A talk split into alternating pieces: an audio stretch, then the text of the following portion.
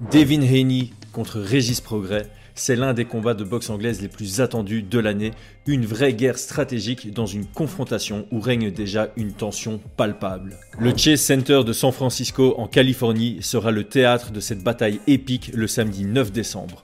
Un rendez-vous qui promet d'être gravé comme l'un des meilleurs combats de 2023. Devin Haney, invaincu avec 30 victoires à son actif, revient sur ses terres natales de la baie pour un défi de taille. Conquérir un titre mondial dans une deuxième catégorie de poids, montant de la catégorie des légers à celle des super légers. Après avoir unifié les titres majeurs WBC, WBA, IBF et WBO face à George Kambosos Jr. en Australie et confirmé dans la revanche encore plus convaincante, Devin a défendu ses titres face à la légende Vasily Lomachenko dans un combat serré et controversé. Le jeune prodige de 25 ans se trouve maintenant face à l'opportunité de marquer davantage l'histoire du noble art en allant chercher la ceinture WBC de la catégorie du dessus.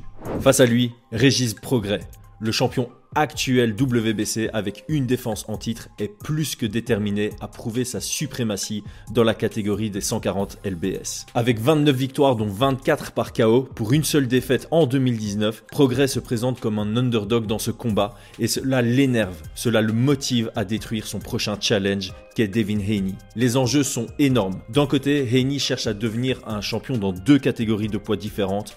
De l'autre, Progrès veut marquer sa dominance chez les 140 et potentiellement s'installer dans le ranking pound for pound. Cette confrontation est plus qu'un simple combat, c'est un affrontement de style, d'ambition et de rêve. Ce 9 décembre, deux destins s'entrecroisent pour un moment de boxe inoubliable. Au-delà des enjeux, ce combat est une vraie intrigue stratégique et on vous analyse ça maintenant avec Aldric Cassata.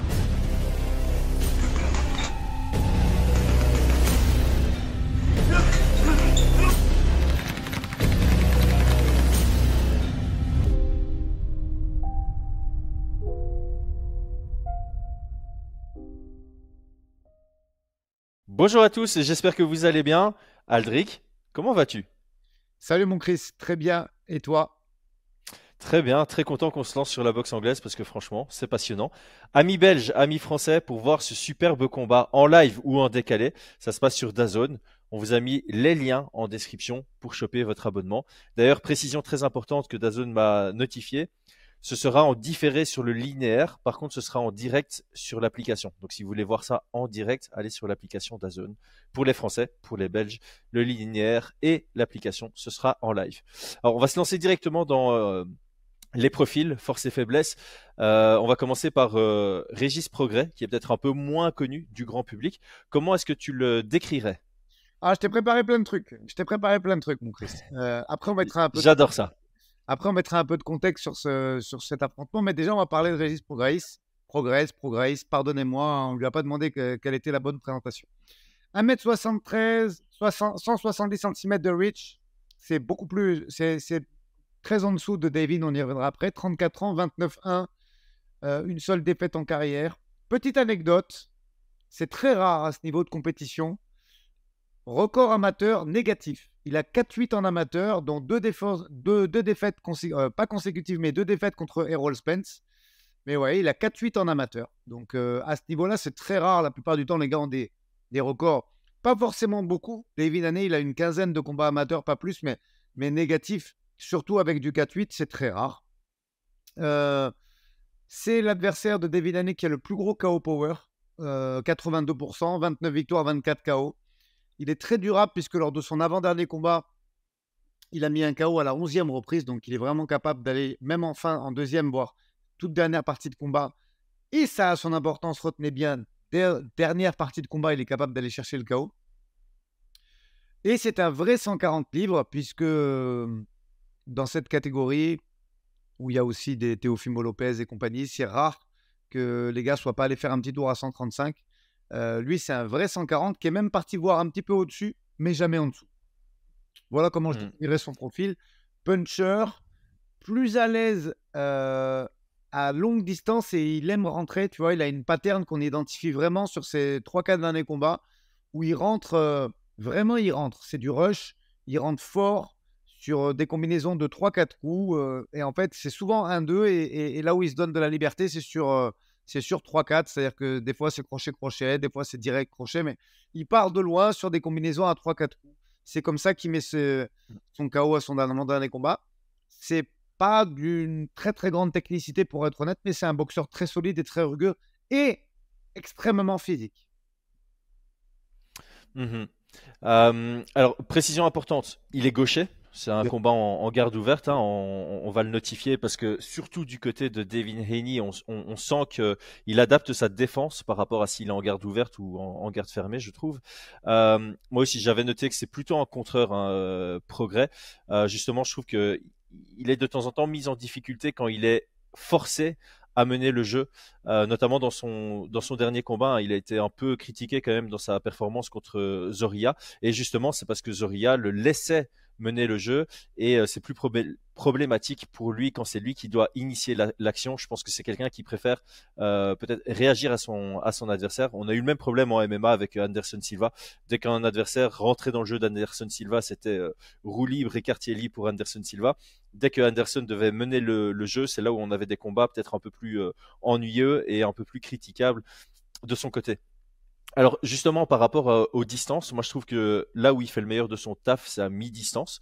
Euh, et sa manière de rentrer dedans, c'est évidemment en combinant, mais surtout avec des mouvements de tête proactifs. Donc il va constamment bouger la tête, il va beaucoup feinter, et ça, ça lui permet de rentrer à mi-distance parce que euh, sa tête est jamais sur le. Bah, c'est une cible mobile, on va dire. Donc c'est compliqué pour son adversaire de, de, trouver cible quand il rentre dans une distance qui est intéressante pour lui.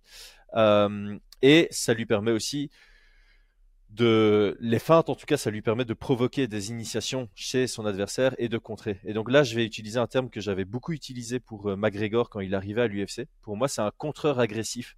Euh, ce que j'entends par là, c'est que c'est quelqu'un qui va mettre la pression sans pour autant mettre du volume.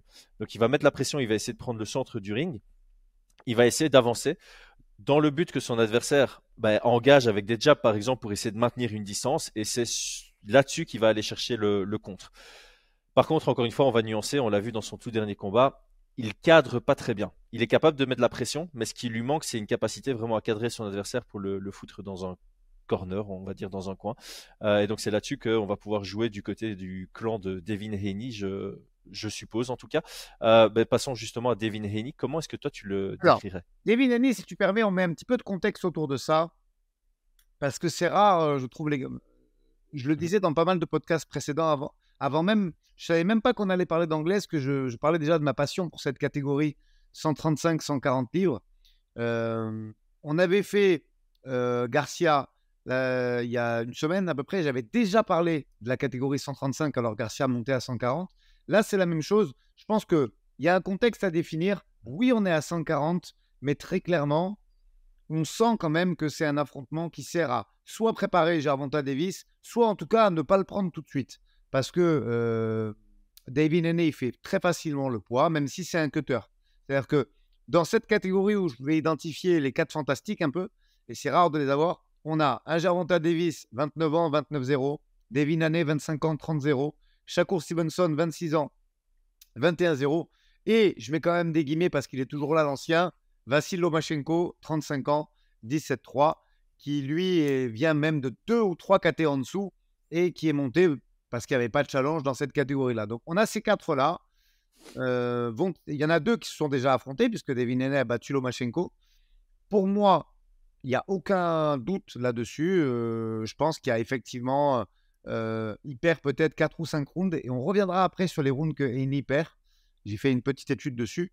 Cela étant, pour moi, la victoire est nette. comme je le disais, Haney, je pense qu'il cut. On n'en est pas au cut des combattants de MMA. Mais je pense que 135, il les fait facilement et avec un rebond peut-être à 10 livres au-dessus, je pense. Euh, ouais, je pense qu'il reprend 10 livres à peu près. Donc, je pense que 140 ou 135, c'est pas un problème pour lui. Euh, et on a très bien vu la différence de gabarit quand il a pris l'OMA. Euh, comment je le qualifie? Eh bien, de ces quatre fantastiques, c'est celui qui est le plus. c'est celui qui est, qui est, le plus varié quand même. Je trouve qu'il y a une grosse différence entre ses débuts de combat et ses fins de combat. Euh, quand je dis celui qui est le plus varié, on sait que Gervonta, c'est un très gros puncher, 93% de, finition par KO. Euh, Loma, c'est un styliste qui aime bien quand même rentrer dans la poche. Euh, Shakur Stevenson, on sait qu'il peut être ennuyant lors de son dernier combat. Il est assez difficile à regarder pour être honnête. Il use et il use beaucoup du jab. Et Devin, j'aime bien parce que, voilà, première partie de combat, c'est souvent de la prise de distance. Et il laisse quand même les choses, euh, alors pas dégénérer, mais, mais tu sens qu'en deuxième partie de combat, d'ailleurs, c'est là qu'il perd ses rounds. J'y reviendrai dessus un petit peu plus tard. Il laisse un petit peu plus de place à la bagarre, entre guillemets, même si ça reste très pugilistique et très technique, très niché ce qu'il fait. Mais on, tu sens qu'au bout d'un moment, il désengage moins et il laisse un petit peu les échanges se faire. C'est comme ça que je le qualifierais. J'aime bien la façon dont, tu l'as décrit. Moi, euh, je trouve justement euh, là où le bas blesse pour lui, c'est à mi-distance. C'est quand il part en, bagarre. Et j'aime bien le fait que tu soulignes que euh, dans les deuxièmes parties de combat, c'est là où il se laisse un peu plus aller dans ce qu'on appelle la bagarre et pas la technicité fine du noble art. Et c'est là où il va perdre ses rounds. Parce que par défaut, je le trouve assez textbook. Euh, tu vois, c'est quelqu'un. Euh, si, si tu es un coach d'anglaise, c'est plus le style de Devin Haney que tu vas vouloir enseigner, je trouve, à tes, à tes combattants. Euh, sur les débuts de round, il est fort en mode toucher sans être touché, qui est vraiment la définition même de, de, de la boxe anglaise. je le considère comme un outfighter, donc c'est quelqu'un qui est meilleur à, à, distance de bras tendu, ou au clinch. Je trouve qu'il a un très bon clinch, des bonnes entrées en clinch. Il travaille bien à partir de là. Il l'utilise euh, avec les bonnes stratégies de fatiguer son adversaire, d'aller toucher de temps en temps, de chercher peut-être à le frustrer. Euh, il, il, a la simplicité, je trouve, dans son approche de la boxe. Je rentre, j'attaque, je sors avant le contre. Et donc, il fait beaucoup de défense anticipative, si tu vois ce que je veux dire. Il va, il va envoyer un direct plongeant, il va faire un roll under euh, pour anticiper le, le check hook. Euh, il a pas mal de systèmes comme ça où il va rentrer sur une, deux, maximum trois frappes et puis il va sortir en anticipant qu'il y a un contre qui va arriver à ce moment-là. Euh, il se positionne très latéralement par rapport à son adversaire. On dit souvent en boxe anglaise que plus tu es latéral par rapport à ton adversaire, ben moins il y a une zone facile à toucher. Si je suis de face par rapport à toi, facile de toucher tout mon corps. Si je me mets plus perpendiculaire à toi, tu as moins de cibles ouvertes. En garde fermée, il utilise la filichelle, mais c'est pour ça que je voulais insister sur le fait que son adversaire, c'est un gaucher. Et en gaucher, il est plus en high guard. Il va plus favoriser la, garde haute, peut-être jauger avec sa main avant. Donc il faudra euh, calibrer là-dessus par rapport à, à Régis Progrès quand il fait son, analyse du style de, euh, de Devin Haney. Il ne doit pas confondre le Devin Haney en garde fermée et celui en garde ouverte.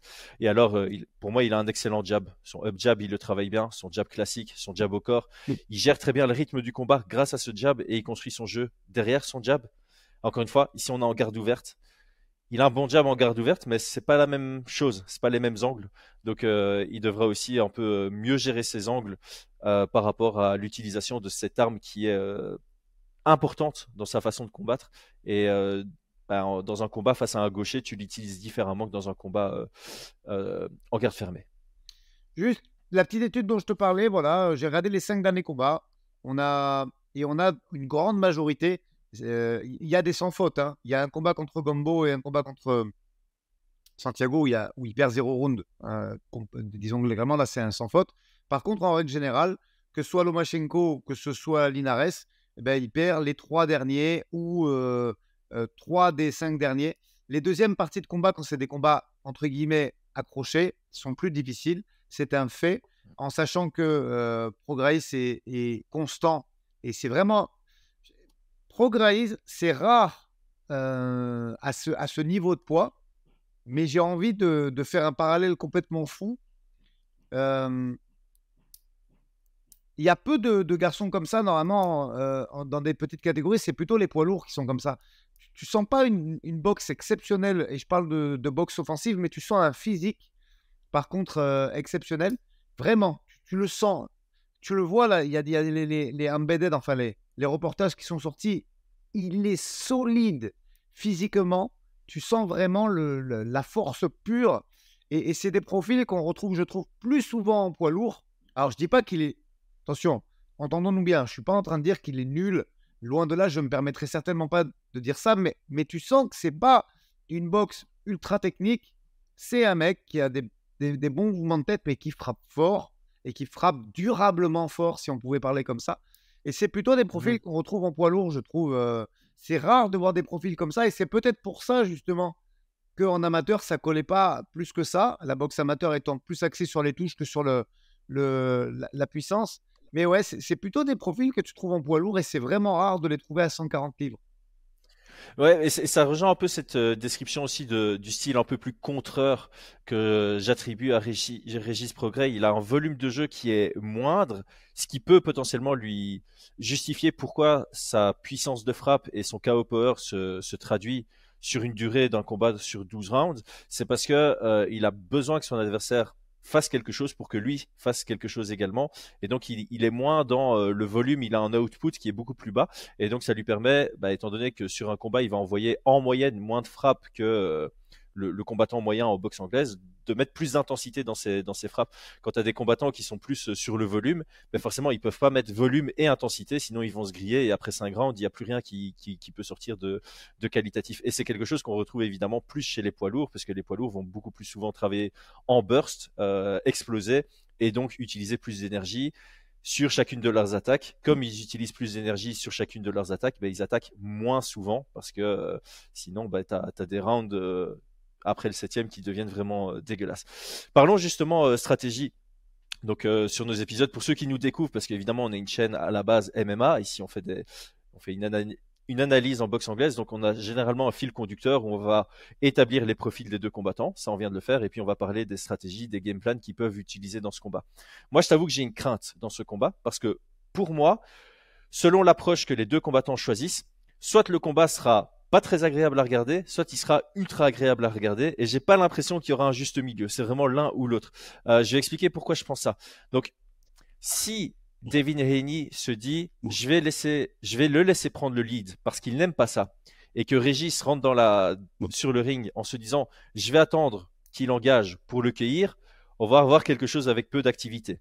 En revanche, si Régis se dit je vais le mettre sous pression pour maximiser le temps de combat à mi-distance face à un Devin qui se dit je vais bosser activement de l'extérieur, là on devrait avoir quelque chose de splendide et je pense sincèrement qu'on se dirige vers l'option B. Donc moi ça me, ça me plaît. Je ne sais pas si tu es d'accord avec ces, deux schémas potentiels de combat. Je te suis à 100%, mais je pense quand même que, en tout cas dans la première partie de combat, on va voir un Devin Aîné prudent. Euh, oui. Parce que euh, bah déjà c'est ce qu'il fait de coutume. Normalement, euh, en règle générale, tu as l'impression que c'est un peu un, ordinateur, c'est-à-dire qu'il sécurise en général la première partie du combat pour pouvoir des fois soit se lâcher, soit pas se lâcher. Il a fait des combats aussi extrêmement sérieux où j'en parlais, euh, où il fait du 12-0, hein, où il gagne les 12 rounds. Il en a fait euh, dans ses 5 derniers combats, il y en a quand même deux. Euh, cela étant, je pense que s'il y a de la surprise un petit peu et si, si on, on vibre un petit peu, ce sera un petit peu comme contre c'était quoi? C'est Diaz qui l'avait pris où ça a frappé un petit peu en deuxième partie de combat? Diaz, il a eu du mal. Hein. C'était pas un combat facile pour lui. Ouais. Et, mais tu vois, c'est surtout la deuxième partie de combat où il s'est fait toucher, je trouve. Et ouais, je pense que si euh, Guéguer il y a, ce sera plutôt à partir du 7e ou du 8e si c'est pas fini. Maintenant, moi, je vois le début de combat dans un sens. Hein. Franchement, je, je pense que s'il est prudent et s'il utilise son jab et ses déplacements, je pense que Progress, parce que, ok, soi-disant, il monte dans une KT contre un Progress qui est, euh, comment dire, qui est titulaire, entre guillemets, dans cette KT. Il n'est jamais descendu en dessous, mais il y a quand même 10 cm de reach euh, d'écart. Euh, et, et s'il va pas à la guerre, il ne le touchera pas, clairement. Parce qu'il y a quand même 10 cm, ils font la même taille, 173, 1m73, mais il y a 10 cm de reach à l'avantage de, de et si Aine mmh jab et désengage en, en, tournant, il le fait très bien. petit rappel de notre analyse de la semaine dernière avec Garcia. on savait que Garcia était peut-être pas capable de le faire tout le combat, ça s'est vu. et s'il a envie, il est capable de le faire tout le combat. Mmh donc, moi, je le vois vraiment prendre la température et je pense que nous ne vibrerons pas avant le septième ou le huitième, le moment où il aura peut-être envie d'échanger un petit peu plus fort mais je pense que la première partie du combat va être euh, à sens unique. Ouais, bah écoute, euh, moi dans, dans mes notes, hein, j'avais préparé, je pense que tu vas me rejoindre dessus du coup. Pour Devin Haney, je pense que ce qui va bien fonctionner évidemment, c'est les feintes, parce que face à quelqu'un qui contre, utiliser des feintes pour le faire réagir, pour le faire taper dans le vent, ça va le frustrer, ça va le fatiguer, ça va le rendre plus attentiste à contrer, parce que si tu feintes que le mec il contre dans le vent, bah à un moment il se dit, bah il y a tellement de feintes qui vient que je vais plus réagir à ces feintes, et c'est là où bah, pas de réaction est une réaction, comme je dis, tu feintes plus, tu attaques à ce moment-là, et tu sais qu'il y a un contre qui ne vient pas, ou bien tu feintes pour créer ce contre et contrer le contre. Euh, je trouve qu'il aura besoin d'un footwork proactif et défensif pour rester loin des cordes, parce qu'un des gros risques, évidemment, c'est d'être beaucoup euh, proche des cordes, ce qui va l'empêcher de pouvoir désengager et ce qui va forcer une mi-distance que Progress va certainement rechercher. Et donc, maximiser les single attaques, forcément, plus ta combinaison est longue, plus tu restes euh, dans une zone où ton adversaire peut faire un petit step pour venir te toucher. Parce que comme tu l'as très bien dit, il y a une distance à laquelle Heini peut tendre son bras, toucher, et à laquelle Progrès, sans avancer, ne peut pas toucher. Donc si tu combines, bah, tu laisses une fenêtre de temps pendant laquelle Régis Progrès pourrait avancer et rentrer dans une distance où il peut te toucher. Donc les single attaques seront, euh, seront de mise, je trouve, et donc ça rejoint ce que tu dis. Hein. Jabber de l'extérieur, c'est typiquement utiliser un footwork proactif, défensif pour essayer loin des cordes, et des single attaques, parce que c'est le jab. Et alors, être patient, frustré, je pense que s'il arrive à prendre les rounds les premiers rounds juste avec son jab, qu'il prend les quatre premiers par exemple, ben, progrès à un moment il va se dire bon bah je suis obligé de prendre quasi la totalité de ceux qui restent, je vais devoir activer, je vais devoir m'exposer. Et on a déjà vu un progrès se frustrer, surengager avec son direct, sortir de ses positions et être exposé au contre. Et je pense que c'est là plus tard dans le combat où Heini aura des ouvertures pour peut-être être un tout petit peu plus spectaculaire aussi. Donc je te rejoins complètement là-dessus. Euh, du, du, côté de Progress, euh, quels seraient les les éléments stratégiques à mettre en place pour euh, maximiser les chances de victoire? Eh, Vraiment, je ne vais pas le rabaisser, mais je pense que s'il ne crée pas le brawl et, la guéguerre dans la poche, en tout cas euh, limite corps à corps, euh, il, a, très peu de chances de. Parce qu'on a vu, soit il rentre de loin avec ses setups 1-2 et comme je le disais, avec un, enchaînement de 3-4 coups, soit effectivement ça, ça vient contrer. Contrer, je pense qu'il va avoir quand même du mal. Et il faut qu'il faut qu'il donne envie à Aîné de le toucher pour pouvoir essayer de, passer un contre. Je, le vois en boxe pure avec des déplacements et tout. Je ne le vois pas sur, euh, sur une partie technique, sur un, combat posé. Je le vois pas du tout mettre en difficulté Aîné. Euh, je pense qu'il faut créer le brawl et essayer de, de toucher en contre. Ouais, je, je, te rejoins. Je pense que pression et cadrage, ça fera partie. Euh, c'est les deux éléments clés justement pour pouvoir créer ce, ce brawl, hein, comme on dit, euh, dans un combat mesuré et calculé. Il a, il se minimise les chances de, de victoire. Euh, si il arrive à bien mettre la pression, à bien cadrer, il va pouvoir rencontrer Heini un maximum de fois à mi-distance et c'est là où il peut euh, faire son meilleur taf. Je pense qu'il doit éviter le clinch aussi. Euh, pas qu'il est moins fort au clinch, mais ça va permettre à, à Devin Heini de rentrer dans une autre zone euh, de confort qu'il a. Hein. Donc, distance lointaine, distance très rapprochée sont les zones de confort de, de, de Il doit combiner. Et pour moi, il doit venir avec des contres inhabituels. tu vois, j'en parlais en début de podcast. Heini, il a des, des systèmes de défense anticipatifs. Il va attaquer, il va partir sur un système de défense qui anticipe le contre classique. Il va envoyer son direct, il va faire le roll under parce que très souvent sur le direct, il y a un check qui vient. Et je pense que s'il a quelques contres inhabituels, il pourrait justement surprendre en se disant OK, euh, quand Reini il va m'attaquer comme ça, il va faire ce mouvement défensif anticipatif. Si j'envoie cette frappe alors qu'il s'attend à celle-ci, je peux créer une collision, le surprendre, et c'est là où généralement tu as des potentiels KO aussi. Euh, donc voilà, moi c'était ça que j'avais, j'avais pris dans mes notes, et c'est ça qui rend euh, le combat assez intéressant aussi, parce que j'ai tendance à dire que Heini est peut-être une marche au-dessus de Progress. Progress est quand même plus habitué à cette division de poids. Il a une puissance de frappe qui est capable d'éteindre Heini, et donc Heini doit réaliser le combat parfait pour gagner s'il a un manque de lucidité à un moment, ça peut euh, changer toute la dynamique du combat. Mais bien sûr, c'est pas parce qu'on est en train de dire qu'effectivement il a un avantage. Euh, si on, devait pronostiquer ça euh, comme on fait d'habitude en MMA, ah, je le mettrais entre 60-40 et 70-30 pour être totalement honnête avec les gens qui nous écoutent. Mais il y a quand même une storyline hyper, hyper importante dans ce combat. C'est-à-dire que c'est le gars qui a le plus de KO qu'a rencontré Eini. Donc sa façon de gérer ce combat, euh, je pense, va nous ouvrir ou pas les portes d'un éventuel affrontement avec Jarvanta Davis par la suite, parce que c'est quand même ça qui se profile. Et je pense que c'est un test euh, du coin de, de, de, David Haney qui, qui, et de son père notamment qui gère sa carrière.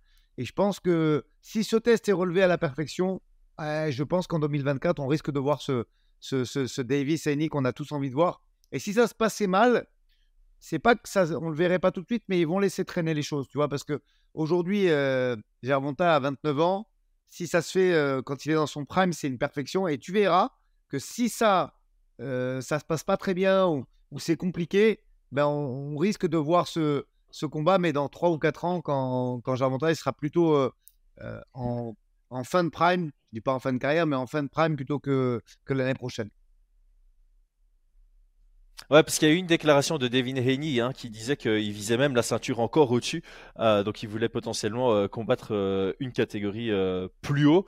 Donc ce qui l'éloignerait potentiellement du bah, d'une trilogie. pas d'une. Qu'est-ce que je raconte d'une trilogie? Du combat contre contre Gervonta Davis.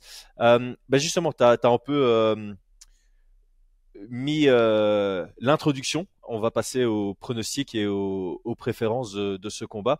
Euh, moi, je te rejoins. J'avais en tête un 65-35 à l'avantage de, de et je pense sincèrement que euh, Heini va gagner. Euh, enfin, mon pronostic, je ne vais pas dire je pense sincèrement, ça reste un sport de combat, donc tout est possible. Mais je vois Heini à la, à la décision dans un combat où il prend peut-être pas trop de risques, mais pas pour autant que ce soit ennuyeux. Je vais expliquer pourquoi. C'est si tu es trop attentiste contre quelqu'un comme Progreis, il va trouver son chemin pour casser la distance et venir t'attaquer, et c'est là où il est le plus dangereux. Donc, il doit être actif, Heini. Il doit juste être actif en calculant en maximum le risque, et c'est ça qui va donner un chouette combat à regarder. Ouais, ouais, ouais, je te rejoins tout à fait. Après, moi, je pense qu'en deuxième partie de combat, il, va, il peut accélérer. Et on se. vraiment, à partir. C'est un combat qui, à partir du huitième, peut où il fait l'erreur de sa vie et il s'en mord les doigts, ou il peut même essayer de finir ce combat parce que j'ai pas trouvé. Alors, euh, c'est pas un garçon que je connaissais, pourtant je suis hyper euh, euh, amoureux entre guillemets de cette catégorie.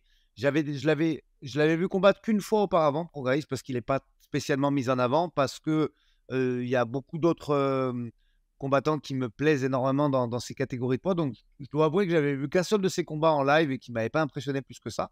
Malgré tout, il est deuxième de la KT. Hein. il est deuxième au monde de la KT. cela étant, je vois quand même, même s'il a un ratio de KO de 50%, et je vois une possibilité pour Eni de finir ce combat à partir du 9e ou du 10e. Ok, c'est intéressant parce qu'en termes de Côte de Paris, euh, on s'attend à ce que le combat aille à son terme, vraiment. Genre, c'est un 80-20. Euh, on voit seulement 80% de, enfin, on voit 80% de chances que ça aille à son terme et seulement 20% de chances que ça se finisse avant la limite. Eh bien, écoute, je pense qu'on a fait le tour. Aldric, un tout grand merci pour ta préparation. Tout le monde, mettez un petit commentaire avec euh, bah, votre pronostic et aussi ce que vous avez pensé parce que, bah, comme on commence à, à, faire les analyses en boxe anglaise, on cherche évidemment à s'améliorer. On sait très bien que c'est pas parfait puisque c'est nos débuts, mais on espère que ça vous plaît, que ça vous motive à voir les combats et justement Dernier call to action, si vous voulez voir ce combat et tous les autres gros combats de cette année. Euh, Sonny Edwards contre Bam Rodriguez. On a euh, le gros événement avec euh, Wilder et, et, Joshua qui combattent pas l'un contre l'autre, mais qui combattent sur la même carte. Il y a vraiment tout. Il y a vraiment tout sur Dazone. Donc on vous a mis les liens en description. le lien pour les Belges, le lien pour les Français, comme ça tout le monde est heureux. Aldric, merci, à très vite et abonnez-vous aussi à la chaîne. À bientôt.